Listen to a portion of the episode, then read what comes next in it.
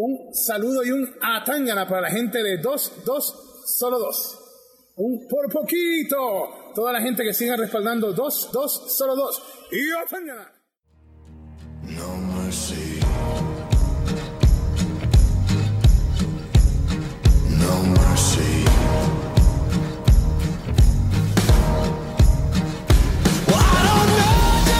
Hola, ¿qué tal amigos? ¿Cómo están todos? Bienvenidos a una nueva edición de 2, 2, solo 2, un capítulo bastante especial porque es luego del último pay-per-view de Raw, como lo fue No Mercy 2017, una edición que tuvo de todo, polémica, grandes combates, decepciones, en fin, cada uno tendrá su visión y nosotros obviamente tendremos la nuestra con mi compañero, mi colega, Manuel Saavedra. ¿Cómo estás, Manuel?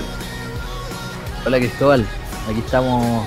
Eh, yo diría que, para resumir No Mercy en, una palabra, yo diría decepción. Pero vamos a, vamos a discutirlo ya ahora más adelante. Así es. Sí, o sea, la palabra decepción se está escuchando bastante, de hecho, en las redes sociales, porque WWE se le ocurrió la idea, que aquí personalmente a mí me la dejaron votando, porque finalmente las luchas de main event de WrestleMania siempre terminan siendo decepcionantes, por lo menos las de los últimos dos años. Que vendieron el Reigns eh, Strowman y el Cena eh, Roman Reigns como dos luchas de WrestleMania. En un pay-per-view menor, como No Mercy.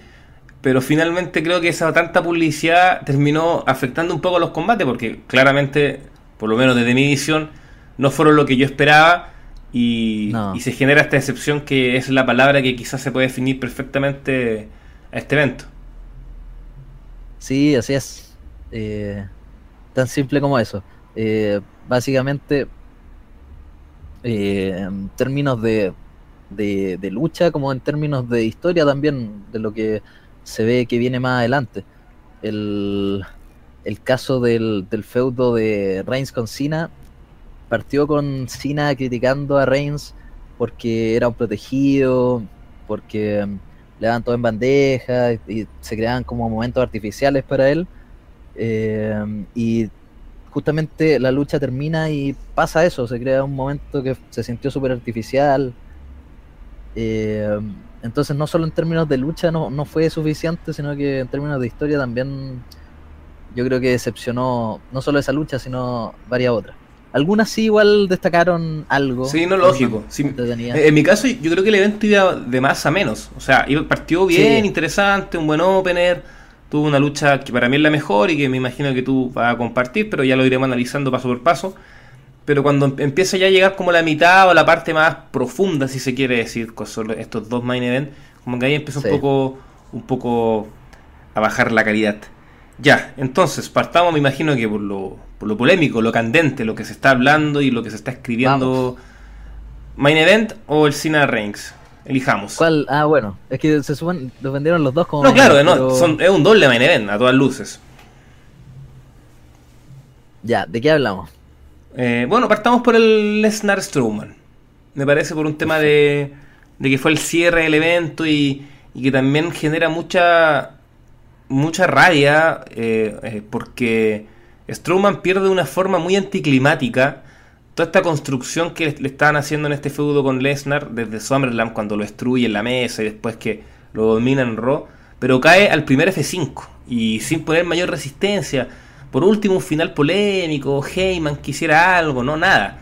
Entonces, desde ese punto de vista, te lo pregunto, Manuel, lo más que te lo pregunto, lo, hago, lo hago notar desde que esa ha sido una de las principales quejas con, con esa lucha, aunque yo creo que hay varias y, ya me, me explayaré en ello.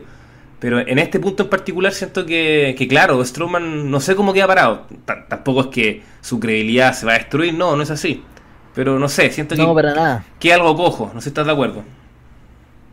O sea, no creo, yo creo que va a seguir destruyendo a todo el roster, eh, con la excepción de, de Reigns quizás.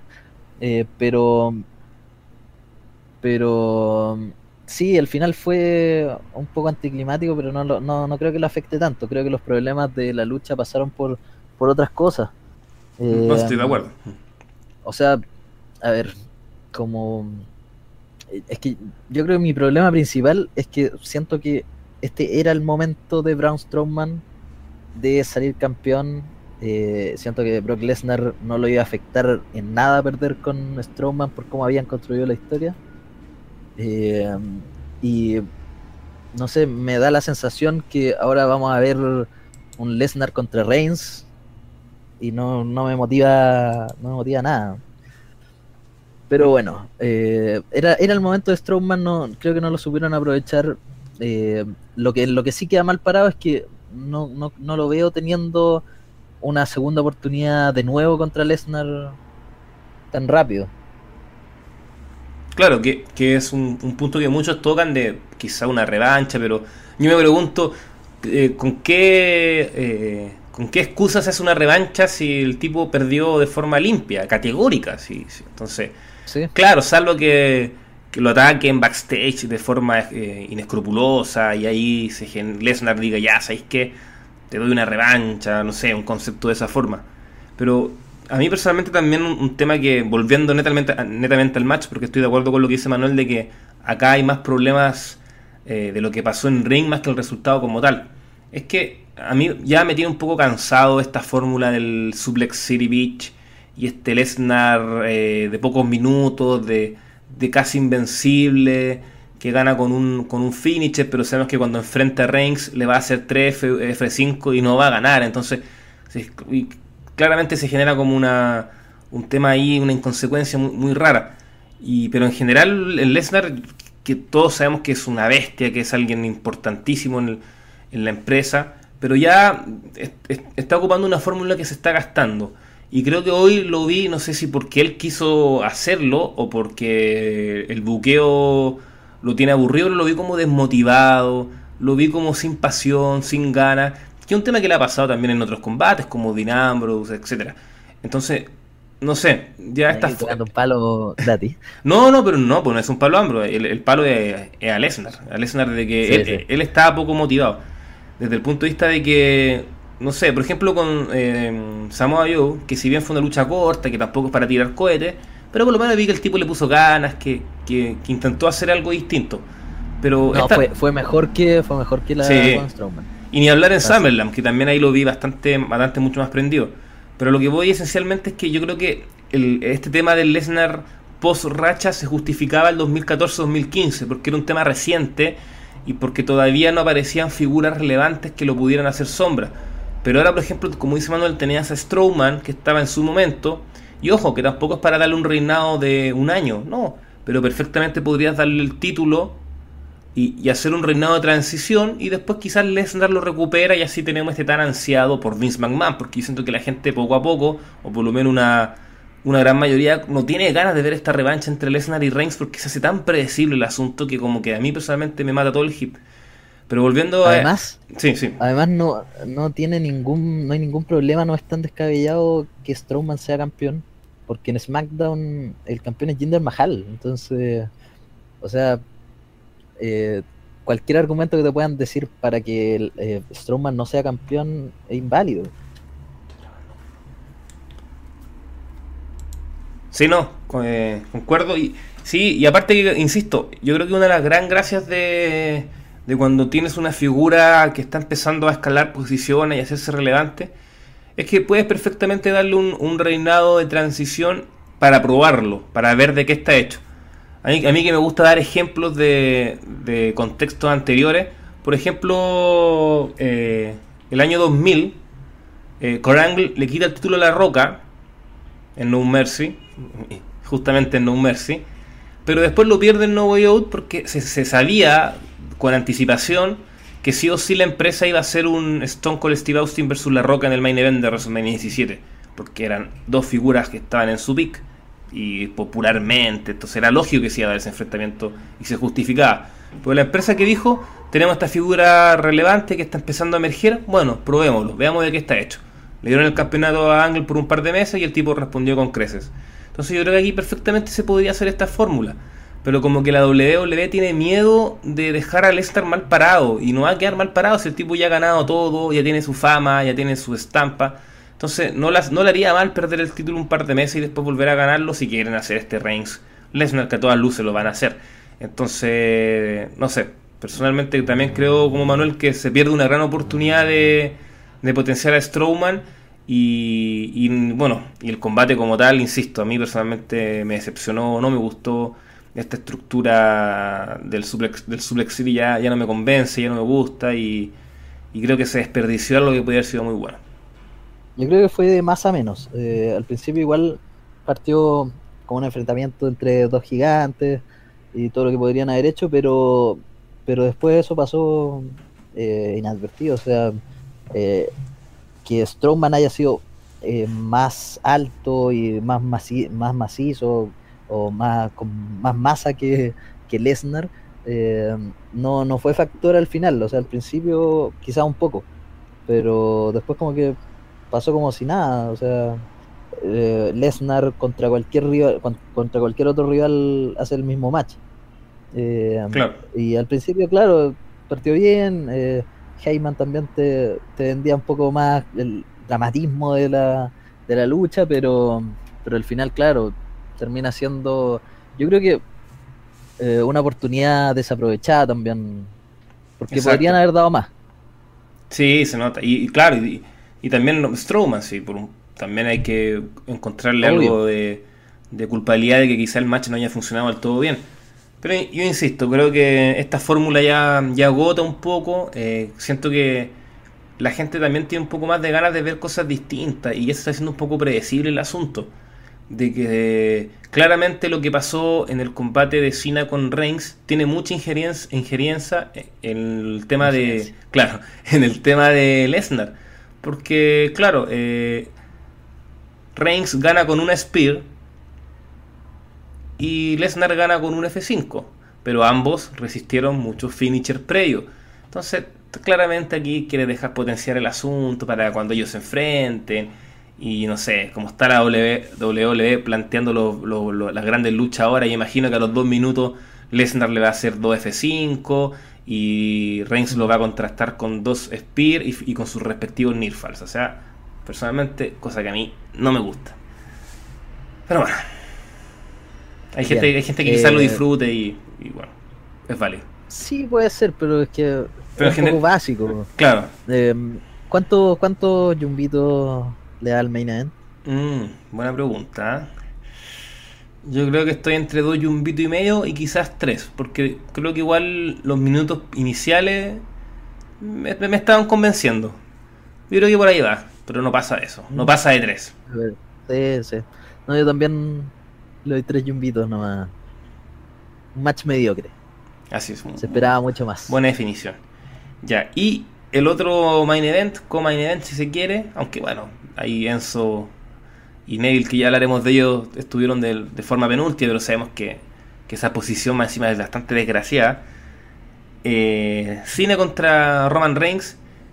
Mira, yo quería me había prometido que cuando grabáramos iba a estar calmo, tranquilo, pero creo que igual se me, se me va a escapar un poco un poco mi enojo y mi raya con más que con esta lucha con John Cena, pero no sé, te dejo a ti Manuel para ver si me calmo un rato.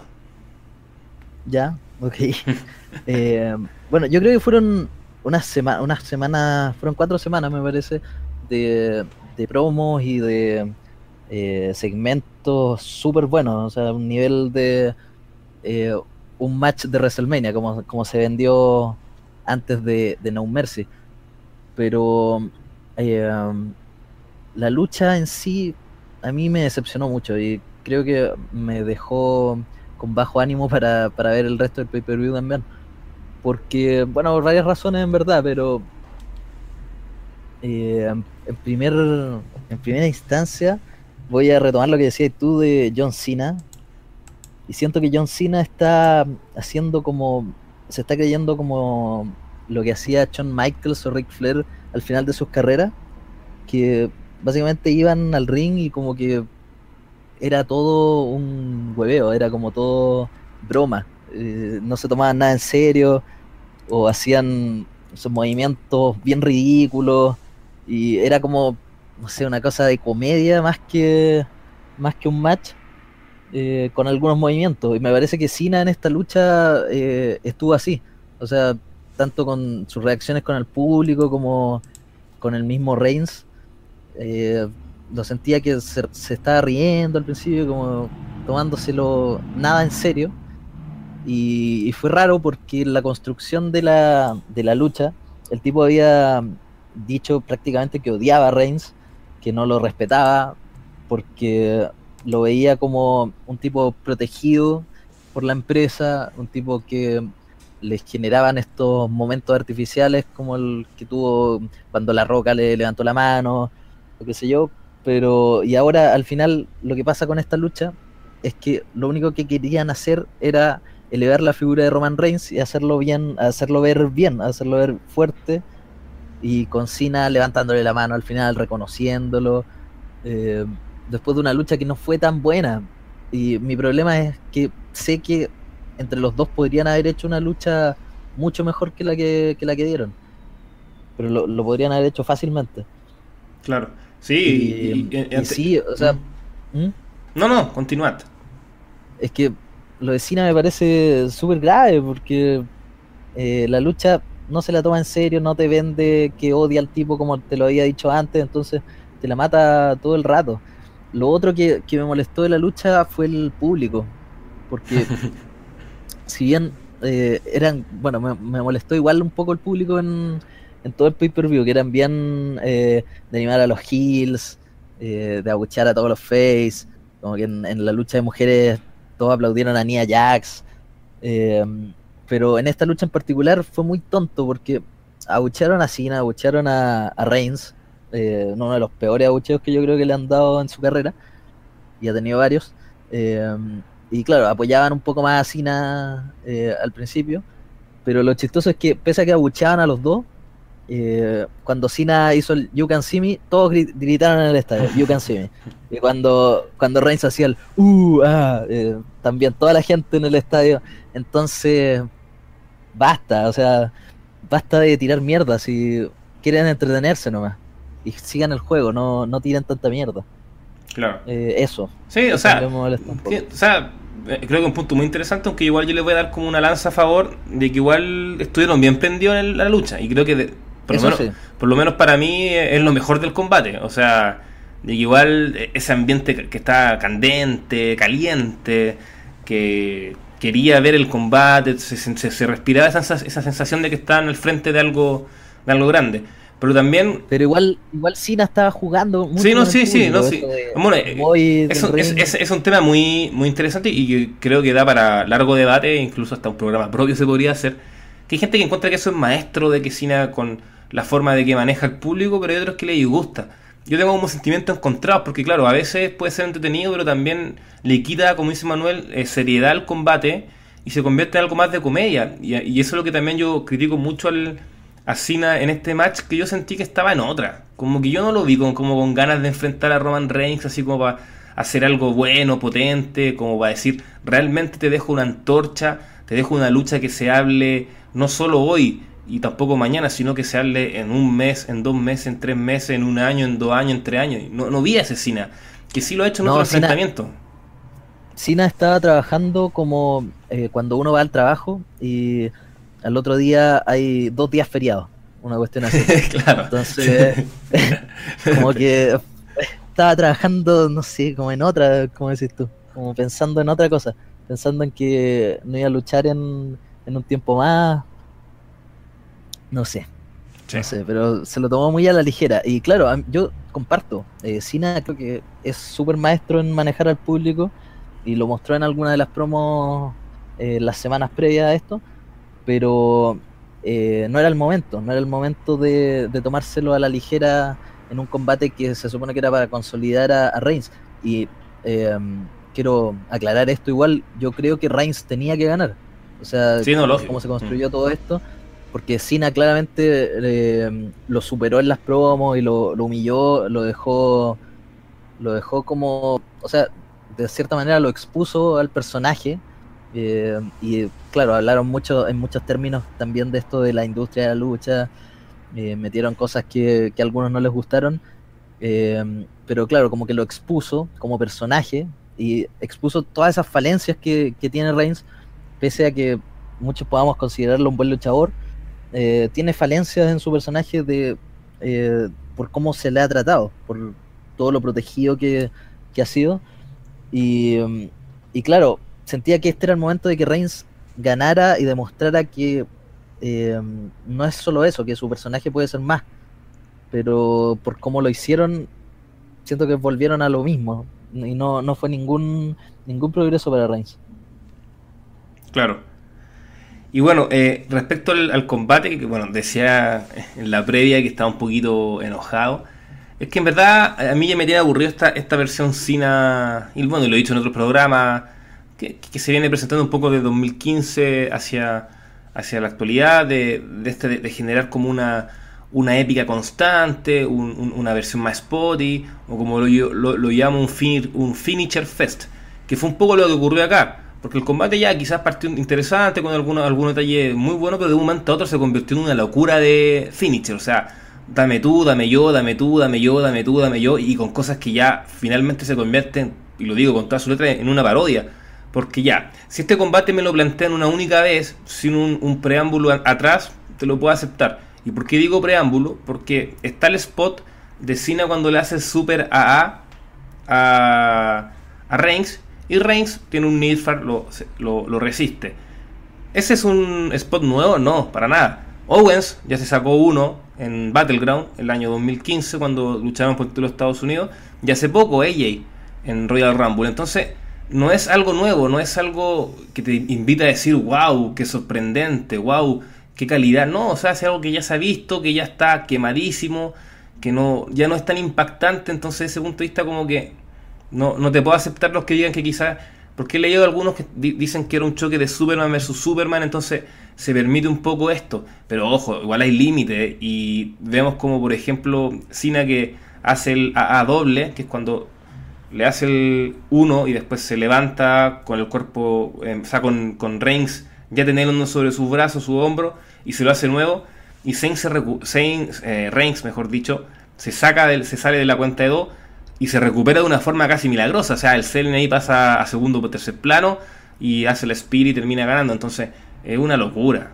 Es una locura. Entonces, no, no me gusta este, este, este concepto del finish, el Finisher Fest. Esto de dame tú, dame yo para sacar un O de la grada. Siento que, que Cine está cayendo mucho en eso. Y, y ojo, que también aquí uno podría decir, ya, pero ¿qué culpa tienen los bookers? Si finalmente hay bookers o hay agentes que están a cargo de esto.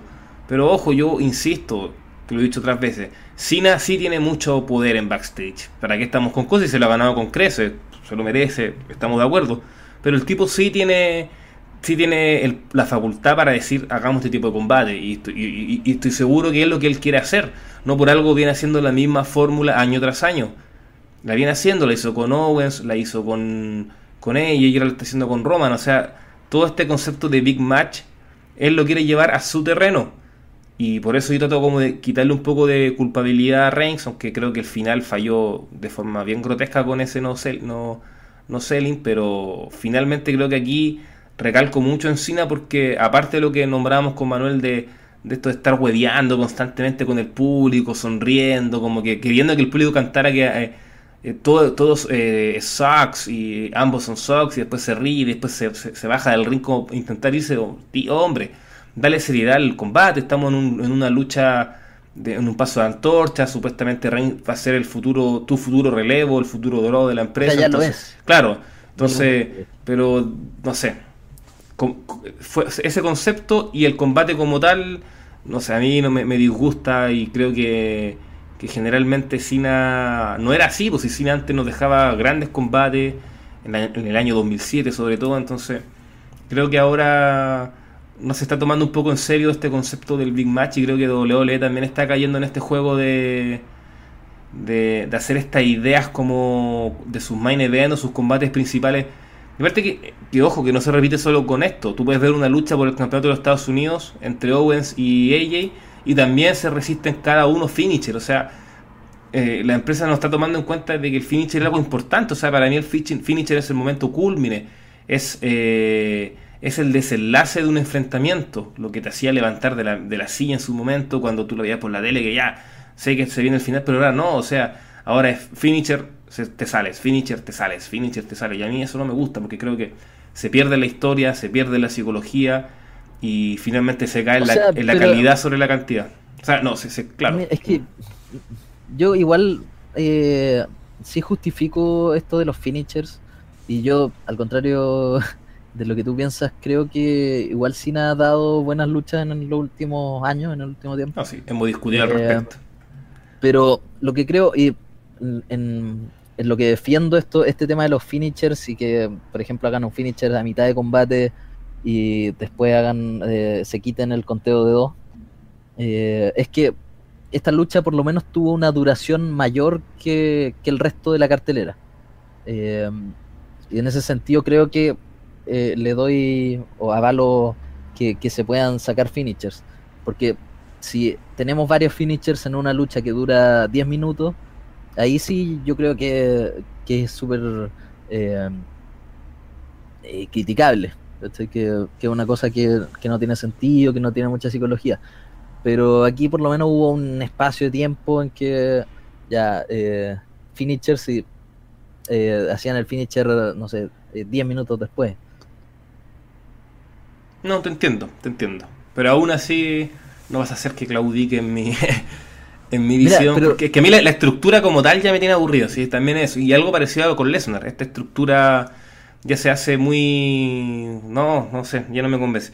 Pero, pero de- dejándola un poco el, el- la estructura como tal de los otros matches, en este en particular eh, no me contaron nada, o sea, aparte. O sea, fue... ¿qué- qué- qué? Y creo que finalmente un combate que yo tenía ganas, claro, que eso también puede ser que me haga un poco estar más enrabiado, de que tenía mucha expectativa, dar un combate que trascienda, al- algo que, mm, que se hable no solo hoy, mañana, como, como dije en antes, en dos años más, que, que, que- un, combate que genere algo en la empresa, que después en los rankings, y este no va a estar, sí, sí, es, es- realmente, yo creo que es realmente malo, la verdad. No, yo no, yo no creo que haya sido malo combate. También creo que, que es poco memorable, eh, o- es para nada memorable, pero no creo que haya sido malo, tampoco es bueno. Eh, lo que sí siento que la WWE está apostando más a generar momentos memorables que luchas memorables. O sea, Sí. eh, ahora solo van a mostrar muchas veces y en muchos clips el momento en que Cena le levanta el brazo a, a Roman Reigns después del match. Eh, pero la lucha no van a mostrar nada, o van a mostrar, no sé, dos segundos. Y esto digo en, no sé, clips que muestren en los próximos años, eh, o en alguna ceremonia, o qué sé yo, a futuro, bien a futuro. Pero sí, la lucha no, no te van a mostrar nada, no te van a mostrar un video de, de la lucha, sino el momento en que Cena le levanta el brazo a Reigns y le da la antorcha, esta famosa antorcha. No, sé que creo que diste una frase tremenda y creo que, claro, y a los momentos también la- le, le puedes como agregar eh, subdefiniciones como sorpresas, impacto. Y estoy totalmente Sí. de acuerdo, o sea, como que eso lo, y, y principalmente este año, ¿ah? si este año ha estado cargado de eso, de cuesta encontrar unas gr- grandes luchas en los pay-per-view, pero sí encuentras momentos, impactos, sorpresas, que se genere revuelo en Twitter, que se genere reve- revelo- revuelo en Facebook, en redes sociales, en las páginas especializadas de lucha libre, etcétera. Entonces, Bueno, eso- yo no sé si tú te has Mm. fijado, pero en el último tiempo, igual esto se nota en, los en los videos de, de entrada de, de ciertos luchadores, que bueno, antes los Titantron tenían en su mayoría, eh, no sé, por el nombre del luchador y movimientos de, de ciertas luchas, eh, o haciendo el finisher el luchador, haciendo ciertas llaves o qué sé yo. Pero ahora últimamente los, los Titantron tienen eh, no sé, cualquier cosa de no, son- repente, son una vergüenza. no sé, cualquier segmento X y alguna algún que otro Sí. movimiento No, de y, lucha. y letras sacadas de PowerPoint prácticamente. una, una cosa terrible. No, claro, y finalmente, como, como estábamos diciendo, este año en particular eh, ha estado bien, bien extraño, bien raro. Y, esta- y creo que influye mucho también esa, esa percepción que, que, por lo menos en mi caso, es el, son los main event, que creo que igual han estado muy al debe en general. Entonces, desde ese punto de vista también afecta, afecta finalmente el, el, el producto en, en general. y pero- que te generen tantas expectativas con esto. Sí, O sea, no, lógico. eh, se generó mucho debate también, muchas críticas de algunos fans que decían que estas luchas eh, mejor guardárselas. Bueno, nosotros, o sea, yo sé que tú piensas igual que yo, que creo que, eh, o sea, los fans piden de repente muchas cosas y cuando se las dan, eh, de nuevo igual reclaman. O sea, eh, Sí. este pay-per-view, No Mercy, tampoco es un pay-per-view menor, o sea, un pay-per-view con mucha historia, dentro de los que no son los cuatro grandes, es un pay-per-view igual importante, yo creo. eh, y que no hayan dado dos luchas, yo creo que está bien, además porque se construyeron bien los feudos, pero el resultado, las luchas en sí, no, no estuvieron a la altura. Sí, no, así es, yo refuerzo mucho tu punto porque la gente se queja de que el producto es malo todo el año y si en un pay-per-view menor te dan una cartelera sólida, parece que se- finalmente salimos ganando todo. El tema es que, claro, está el tema de las expectativas, porque no es lo mismo el envoltorio que el regalo. O sea, el envoltorio era muy maravilloso, dos grandes luchas, pero después en el resultado, en el regalo como tal, vemos algo que, que no termina gustando o convenciendo. Entonces, pero eso puede pasar no solo en No Mercy, puede pasar en, en WrestleMania, que de hecho viene pasando en WrestleMania. Entonces, en fin, el tema es que creativamente, formas de buqueo y de estructura y de luchas, creo que está quedando un poco al debe, por lo menos en la zona alta la empresa. En fin, sí. ¿Te parece si avanzamos con Sí. el resto de la Claro, cartelera? y- y- Eh, mira, hablamos, No, dime, no, dime. hablamos de, esta, de estas decepciones que fueron el Lesnar Strowman y el Reign Cena, pero yo creo que aún así no fueron lo peor de la noche. Un punto muy subjetivo, pero yo creo que lo peor de la noche, lo peor, pero lejos, fue la promo de Jason Jordan después de la lucha con, con el Miz. Ya, Eh, La peor promo que he visto en años, pero años. Mm. Onda, me acuerdo de Curtis Axel en NXT con McGillicuddy. No, Pues no seamos malos. Malo, el, tipo está recién empezando su carrera individual y, y le tocó un público un poco adverso porque el Miss jugaba muy de local. adverso. Sí, pues el público Muy jugaba. adverso. El Miss jugaba como de local porque reside en Los Ángeles y con todo, con todo este- su Jimmy que es como de, de esa ciudad. Entonces. Pero yo creo que dejando de lado ese- aspecto que se puede seguir puliendo, que el micro, que estoy de acuerdo, creo que le falta un poco. Y más que nada reflejar algo más de carisma. Pero yo creo que el tipo en el cuadrilátero es bastante interesante. ¿eh? O sea, creo que un proyecto muy. no si tiene, tiene muchas capacidades. Sí, no, tiene, tiene pasta para ser alguien muy importante. Pero yo creo que aquí debería deberíamos irnos ya a la vieja confiable, que es el Hill Toon. Que sal- como que el- si vieras a Hill como que te salva todo, porque cuando no, no está Es que eso, eso es lo que yo veía ayer, con ese ¿Mm? público tan en contra, tan adverso. Eh, yo dije, este tipo va, va a explotar, pero no, dijo una promo muy, Sí, no, muy tonta, muy genérica. You suck, eh, Miss, you suck. de, hecho- de hecho yo pensé que iba, iba a ser el, el Hill Toon. De hecho debería hacerlo junto con Kurt Angle. O sea, yo creo que deberían aprovechar eso. De ser, si, ya, si el, el- el tipo tiene un papá, o sea, un hijo. O debería, ilegítimo. debería ir contra, contra Kurengel y que También puede le ser, reclame lógico, por todos sí. los años que no, Mm. que no estuvo y Kurengel le tira monstruos, no sé. Mm. No, sí, claro. otro No sé. Se podría jugar mucho con, con eso, como con Jordan Hill y le podría sacar mejor provecho que, que como Face. Pero bueno, el match, un buen opener, salva, eh, se mantiene el Miz como campeón intercontinental. A mí, mira, yo el Miz siempre lo, lo he bancado harto, pero creo que igual debería soltar un poco ya el título y dejar que, que tenga otro, No, otro campeón. pero, es que pa- pero está por lo- está por los récords ahora. Sí, no, sí, sí, lo entiendo, pero, pero bueno. Pero ¿quién, ¿quién podría beneficiarse siendo campeón intercontinental? Bueno, ahora eh, Finn Balor creo que sería una buena opción. Un tipo que viene en racha, ya derrotó a, a Bray Wyatt en dos pay-per-views seguidos, tiene su gente, tiene su carisma, tiene esa, esa pose de poster boy que, que a varios les gusta, así que yo creo que podría ser un, un- buen rival para el Miz y, y por qué no un buen campeón. Interesante, interesante opción.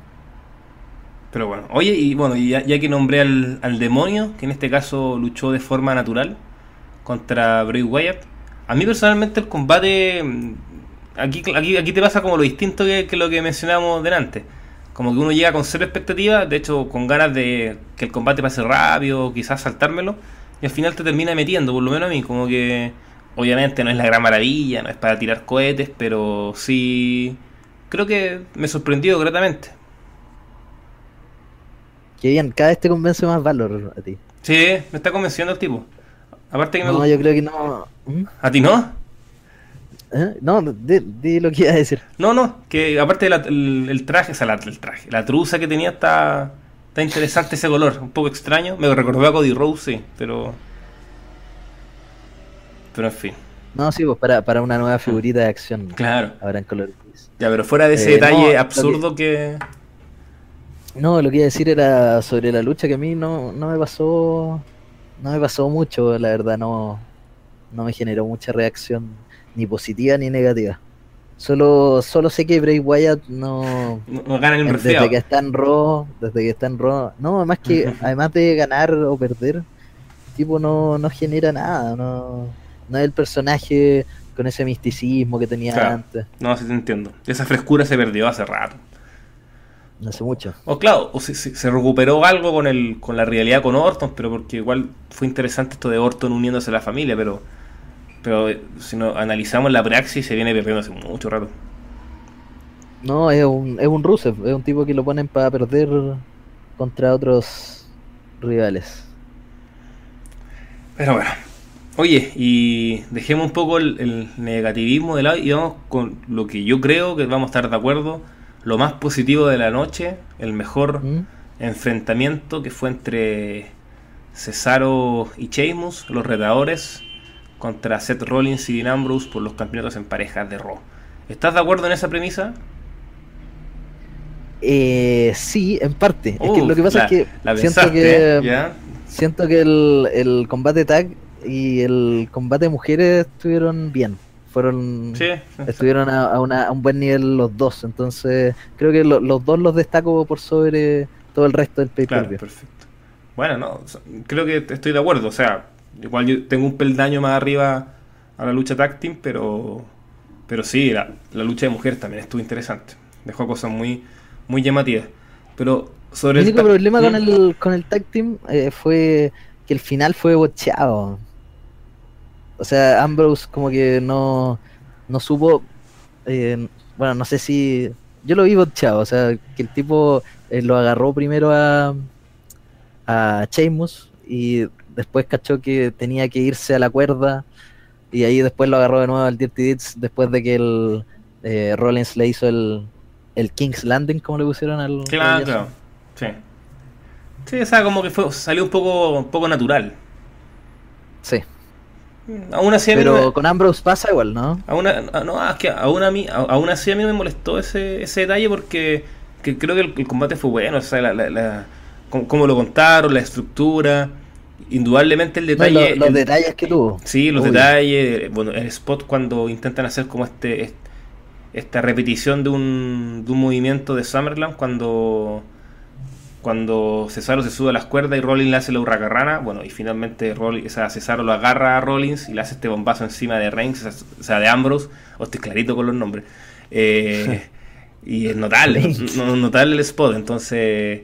Y fuera de eso, el, detalle, bueno, detalle desgraciado, porque no es grato tampoco ver cómo un tipo se le hunde los dientes, porque porque leí que eso era como que más que que se les rompieron, al tipo se le hundieron. O sea, de ser un dolor terrible, imagino eso. Bueno, ahí grande Cesaro por, por seguir luchando y no, no mandarse la gran sin cara original.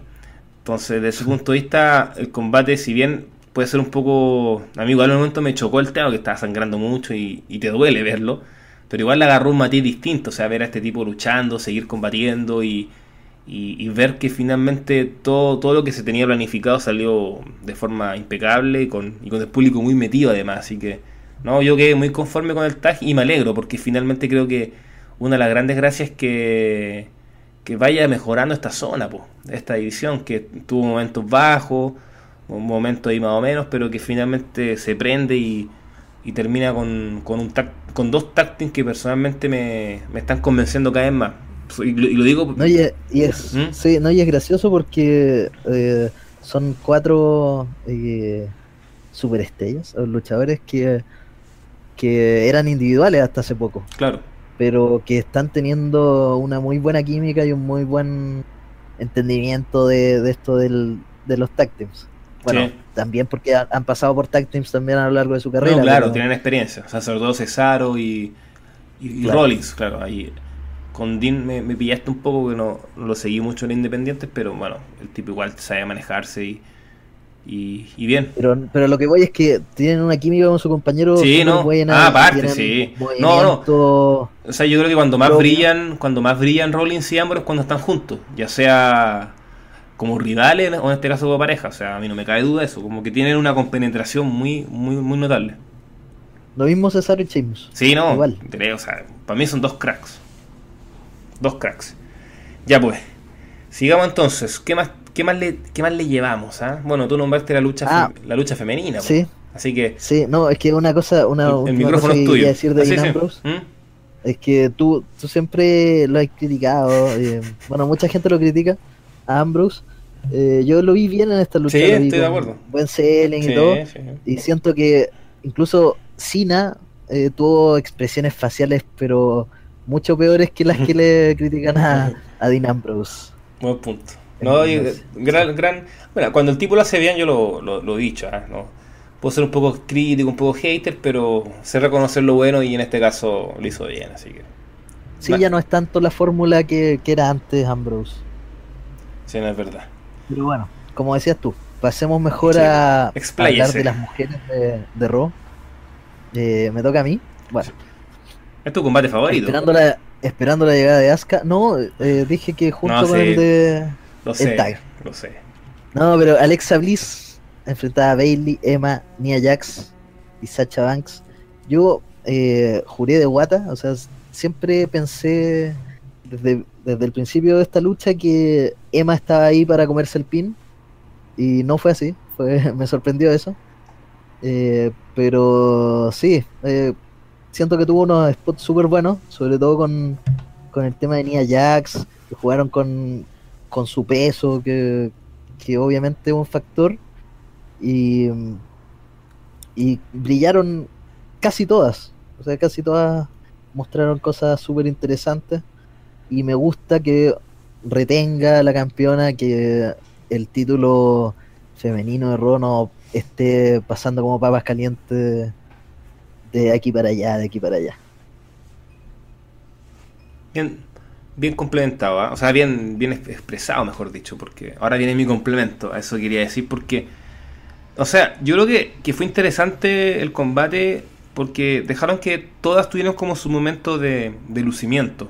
De hecho, Emma también tuvo su, su momento interesante, que, que varios teníamos ese miedo de que quizá iba a ser como la comparsa del combate, de que se iba a llevar el pin, o que iba a lucir poco, o que le iban a humillar prácticamente, y no, o sea, la dejaron lucir, dejaron que mostrara lo suyo, Nia ni hablar, yo creo que Nia, ojalá cam- cam- sea campeona pronto. Lo siento, Asuka, eh, me encantas, pero creo que Nia está haciendo una gran labor también y, y por algo el público la apoyó mucho, que a mí me sorprendió en un principio, pero también lo justifico porque de alguna forma, por mucho que a veces este público es bastante tonto, pero a veces cuando Sí, a, veces no, pero a veces cuando quieren, eh, saben, eh, pre- más que premiar, saben apoyar a gente que igual lo viene haciendo bien, y en este caso Nia lo viene haciendo bien hace mucho rato. Entonces me parece que, que estuvo bien apoyarlo. El resto cuando ya te pones a buchear a Sacha y Bailey, que no, no lo entiendo, o sea, es un fenómeno que se está, se está repitiendo mucho y que de verdad me cuesta entenderlo, no sé si... si ah, No, y Bailey que, no sé. que igual tuvo un regreso interesante, o sea, tuvo Mm. un regreso bien, bien face, eh, mucho mejor que, que lo que venía haciendo antes, que yo creo que los abucheos que le daban incluso eran un poco justificados, pero había vuelto recién, eh, estaba como bien face, no había razón para abuchearla esta vez. Claro. Pero bueno. Y, el, y respecto al match, ¿no? Interesante, eh, divertido, con cada una dejando alguna cosa interesante y con un final muy, muy, muy llamativo porque, bueno, Alexa retiene el campeonato, le hace el pin a Bailey y, y ahora la gran pregunta es qué va a pasar con Asuka, que ya se confirmó en el mismo momento que va a debutar en TLC. Entonces ya ahí empieza flowers la, va a enfrentar mano a mano con Alexa, o va a enfrentar a otra persona, o, se, o van a hacer un, no sé, un TLC, ¿por qué no? O una lucha de escaleras, ¿por qué no? Habrá que ver. Pero, insisto, el combate creo que también eh, está dentro de lo rescatable del evento, sin dudas. Sí. ¿Nos queda algo? Sí, pues, que algo... Ah, una, una- la- lo del factor sorpresa que habíamos Claro, dicho. sie- siempre tiene que haber un factor sorpresa, o el, el oh, el WTF, que las redes sociales exploten, que Facebook ahí la gente comente en Twitter y que todos la gente critique a y, no, y que todos, Vince y McMahon, que todos, claro, y, que todos patalean, porque el llanto que se, la- se, se ha leído y se ha escuchado por lo de Enzo Amor ganando el título de crucero me parece que es tonto, o sea, ya está bien, el tipo no te puede gustar en ring, puede ser un tipo que efectivamente no sea un gran luchador, que no lo es, pero ya he leído que el prestigio del, del campeonato crucero se fue al carajo. Pero hombre, si el tipo no lleva ni siquiera un día, no lleva un, o sea, no, no- no podemos juzgar algo que no ha ocurrido. Y Entonces, el prestigio del campeonato crucero que tiene cuánto, un año. un año aparte, y que, que- y que si bien Neville lo está haciendo muy bien, pero tampoco era un título que estuviera sobre las nubes, porque tiene poca exposición, porque está Y era mal un título que se defendía en los kickoffs. en los kickoffs, exacto, exacto, porque el 205 lo ve muy poca gente, o sea, no tengo la cifra exacta a mano, pero por lo menos con lo que uno ve en Twitter o lo que lee de ambiente en foro, en páginas, es poco los comentarios que genera, entonces... O sea, yo creo que hay mucha gente que todavía no sabe que Jack Gallagher ahora es. Exacto, entonces es, esa gente que, no- que ni siquiera ve el programa se queja y llora de una forma y, y ya está bien, eso no te puede gustar, te puede caer mal lo que quieras, pero finalmente el tipo es un trabajador más, el tipo es un wrestler y como tal hay cosas que, y como tal pensando en W hay cosas que sí el tipo tiene que rescatarle, que es su carisma, que es su micrófono y que el tipo genera, el tipo igual genera algo. Genera algo, en- genera algo en la grada, en la galería, en la tribuna, en la galucha, llámelo como quieran. El tipo está ahí, eh, la gente le sigue sus promos, eh, la, la deletrea de forma unánime, entonces eso igual es importante. Sobre la forma fue rara, fue extraña, fue mala de hecho, ganando de esa forma, pero yo me quiero, más que la lucha como tal, yo me quiero enfocar en eso, de que ya paremos con, con confundir conceptos del prestigio, y eso si el prestigio te lo hace el tiempo, no te lo hace, o sea, en, un día, ¿de qué desprestigio estamos hablando? O sea, imposible. po. Es que claro, sí, la, la comparación a lo mejor que se hace es con Neville, que sí es un tremendo luchador, que sí es un tremendo heel, que sí puede, tener- puede darte un tremendo personaje, que sí fue un muy, muy buen campeón, eh, tremendo también, para no eh, desvirtuarlo con, Mm. con lo que venía diciendo, pero, eh, y yo siendo bien fanático de su reinado y de todo lo que estaba haciendo en, en la división crucero, creo que me encantó la decisión. Bueno, al principio me pareció un poco rara, pero me gustó harto la decisión de que Enzo Amore sea el nuevo campeón. Porque desde que llegó a, a los cruceros, eh, ha añadido ciertas cosas. Le ha, le ha dado un tono de comedia eh, al programa y le ha dado cierto, eh, ciertos momentos, por ejemplo, o sea, llamar con un sobrenombre a, no sé, pues a Tony Nis o a, a Drew Gulak y después en la otra semana otros siguen usando esos sobrenombres para burlarse de ellos. Me parece que, que igual aporta, Sí, aporta ciertas cosas. Todo el rato, todo el Y- rato. Y es un personaje, un personaje de comedia, es un personaje que no todo tiene que ser tanto drama, tanta Tanta seriedad. tensión. Eh, puede haber algo de comedia. Me parece que con Enzo, un tipo que por todos lados, o sea, con- a todas luces, eh, es inferior en el ring a, a Neville. Eh, quiero ver cómo va, va a hacerlo para ser el campeón y escapar a todos los tipos de, de la división crucero que le van a tener envidia, que lo van a odiar. ojo, exacto. Sí, pero yo creo que va a ser con ese tono, con un tono más de comedia que con un tono de drama y me parece perfecto. Sí, y creo que Una 200 cosa necesaria. 205 puede ganar harto igual, porque como dice Manuel, de hecho, eh, para reforzar eso, cuando gana Enzo el campeonato, muchos de los compañeros de la división, sin pensar si son face o heel, tuitearon contra la decisión de que Enzo ganara el campeonato. Algunos de forma más, más cruda, si se quiere, otros no. Pero a mí me da esto es un reflejo de que esto fue al azar, o sea, espero, así lo, lo creo, que, que se trata igual de, de generar una historia, de que finalmente Enzo co- Enzo va a tener una jaula de tiburones eh, que los van a estar rondando el título y rondándolo a él y van a querer quitárselo. Entonces, ¿cómo se atreven de que llegue este tipo eh, a- y en dos semanas ya sea campeón? Entonces, eso me parece que igual es interesante. Y, y también me gustaría, yo, in- yo insisto, cuando pasó con Tosawa, que me gustaría ver a Neville fuera de la división. O quizás no fuera como tal, pero sí eh, luchando en, en- en otro, en otros combates, no sé, contra Seth Rollins, contra Dean Ambrose, estoy pensando en, en face de la marca, contra Finn Balor.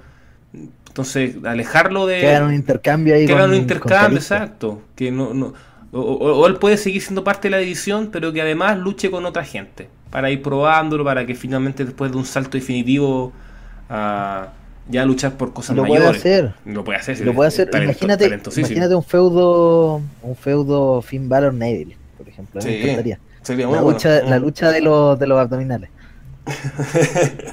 claro. Falta que se meta Elías nomás.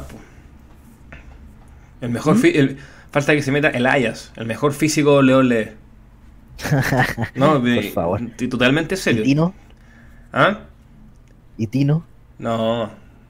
Ah, sí, puede ser, pero no, el, el Elias es otra cosa. Llevarte ese pelo, esa barba. Y el tipo, el tipo canta más encima, un crack. ¿Qué comentario? Y lo- Sí, porque derrotó a Apolo Cruz. Sí, A un- todo un- esto. gran lucha, cuatro estrellas. Cuatro yumbitos, mejor dicho. Solo para el Ayas. Que, que todos tenemos que caminar con él, po. Pongámonos Por serios. favor. Ya, y. Pero bueno, ¿no? Y, y eso, más que nada respecto a, a Enzo. Creo que sabía que íbamos a concordar porque siempre lo hemos dicho. Y siempre hemos defendido a Enzo. Bueno, y Manuel, que, que siempre ha sido un gran seguidor de tanto de él como Big Cass. Entonces. No, que la gente No, pare no el- tanto, no tanto de Víctor. pero que la gente pare el llanto, nada más. O sea, eh, eh, puede ser contraproducente porque yo delante estábamos llorando por los main event.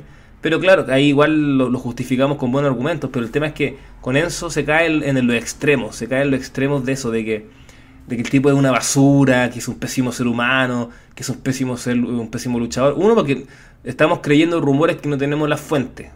Número uno. entonces me parece que igual es un poco hacer un juicio de algo que no vivimos, me parece que es bien extraño.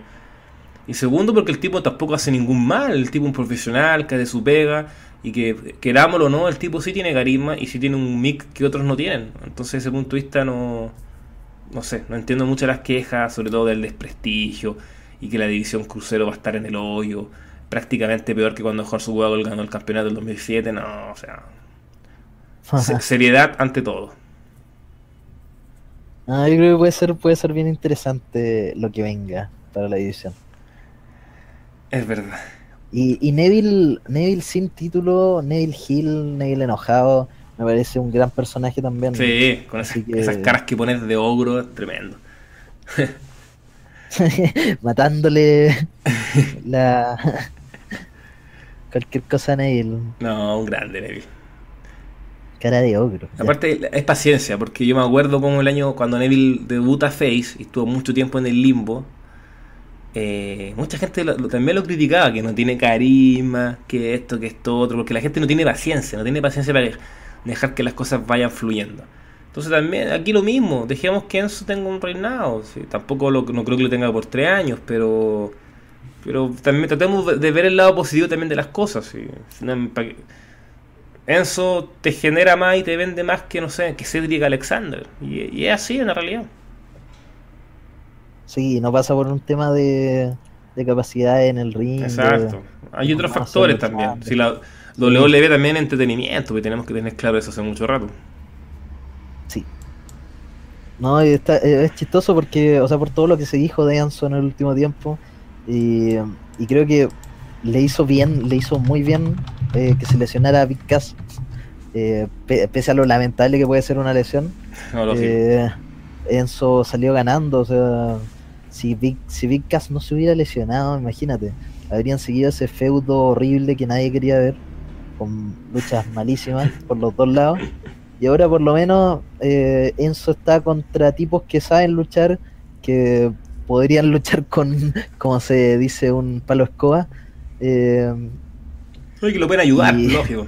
lo pueden ayudar, lo pueden ayudar a mejorar. Y se nota que el tipo está, o le están explotando esto del personaje que él es fuera del ring, de todo lo que le criticaron, de que es muy fiestero, de que invita a sus amigos, y eh, no tiene ningún respeto por, por muchas cosas. Yo creo que lo están aleccionando un poco, y le están diciendo, oye, eso no, no se debe hacer. Y el tipo lo está, o sea, lo están exponiendo un poco eh, como personaje pero yo creo que por dentro obviamente deben estar debe estar aprendiendo que ciertas cosas no se hacen eh, igual es joven igual puede salir a carretear pero no no se va a drogar como lo hacían otros luchadores en otros tiempos. No, claro. O a lo mejor sí lo hace, pero no poniendo en riesgo eh, Su integridad y la integridad del su- resto. Su profesionalismo, claro. Claro. Mm. O sea, recordemos ese Jeff Hardy contra Sting. Clásico. Eh, Merece un capítulo ese. O por lo menos una entrada en el blog. puede ser, puede ser.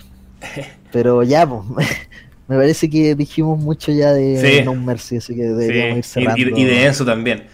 Pero, De oye, Enzo sí, demasiado. pero cerremos con la, la típica ya, eh, los yumbitos al pay-per-view en general. Solo dimos los yumbitos del main event, pero de- de- quizás debimos haber dado todos, pero no, mejor haga- hagamos un yumbito general. Ya, pues. No, Raya para la suma yo creo que fue una cosa eh, decepcionante, más bien mediocre. Tuvo momentos buenos. Eh, así que por eso alcanza a ser tres yumbitos de, de cinco totales. Mira, mira, estamos muy de acuerdo, ¿ah? También le doy tres yumbitos. Sí, aparte de No Mercy, a mí, a mí me gusta el pay-per-view. Sí, tiene, un, tiene un buen tema de entrada, el que crearon el año pasado. Me gusta que lo siga manteniendo, ¿ah? creo que le da un toque como antes, pues como el, el- el tema antiguo No Mercy que estuvo por mucho tiempo. Así que, no, bien, bien. No, Eh, y sí. Sí, no, no, te escucho. No, es que tenía algunas estadísticas que iba a decir, pero ya en realidad pasó Como Mr. el Chip. momento y el tiempo, sí. No, pues tírate una perlita por último. No, no hay ninguna perlita, eran cosas que no, no tenían mucho sentido. Oye, bueno, hablemos de un poquito, así brevemente, como para contar que, que, bueno, ya, ya lo han visto. Ah, sí. que tenemos un blog que es 2202.wordpress.com donde te- tenemos diversas secciones, diversos artículos de, de- de muchos colaboradores que son, bueno, la mayoría de, de nuestro podcast, Podcast. claro, de nuestro podcast vecino, nuestro podcast hermano, el Glorious Podcast.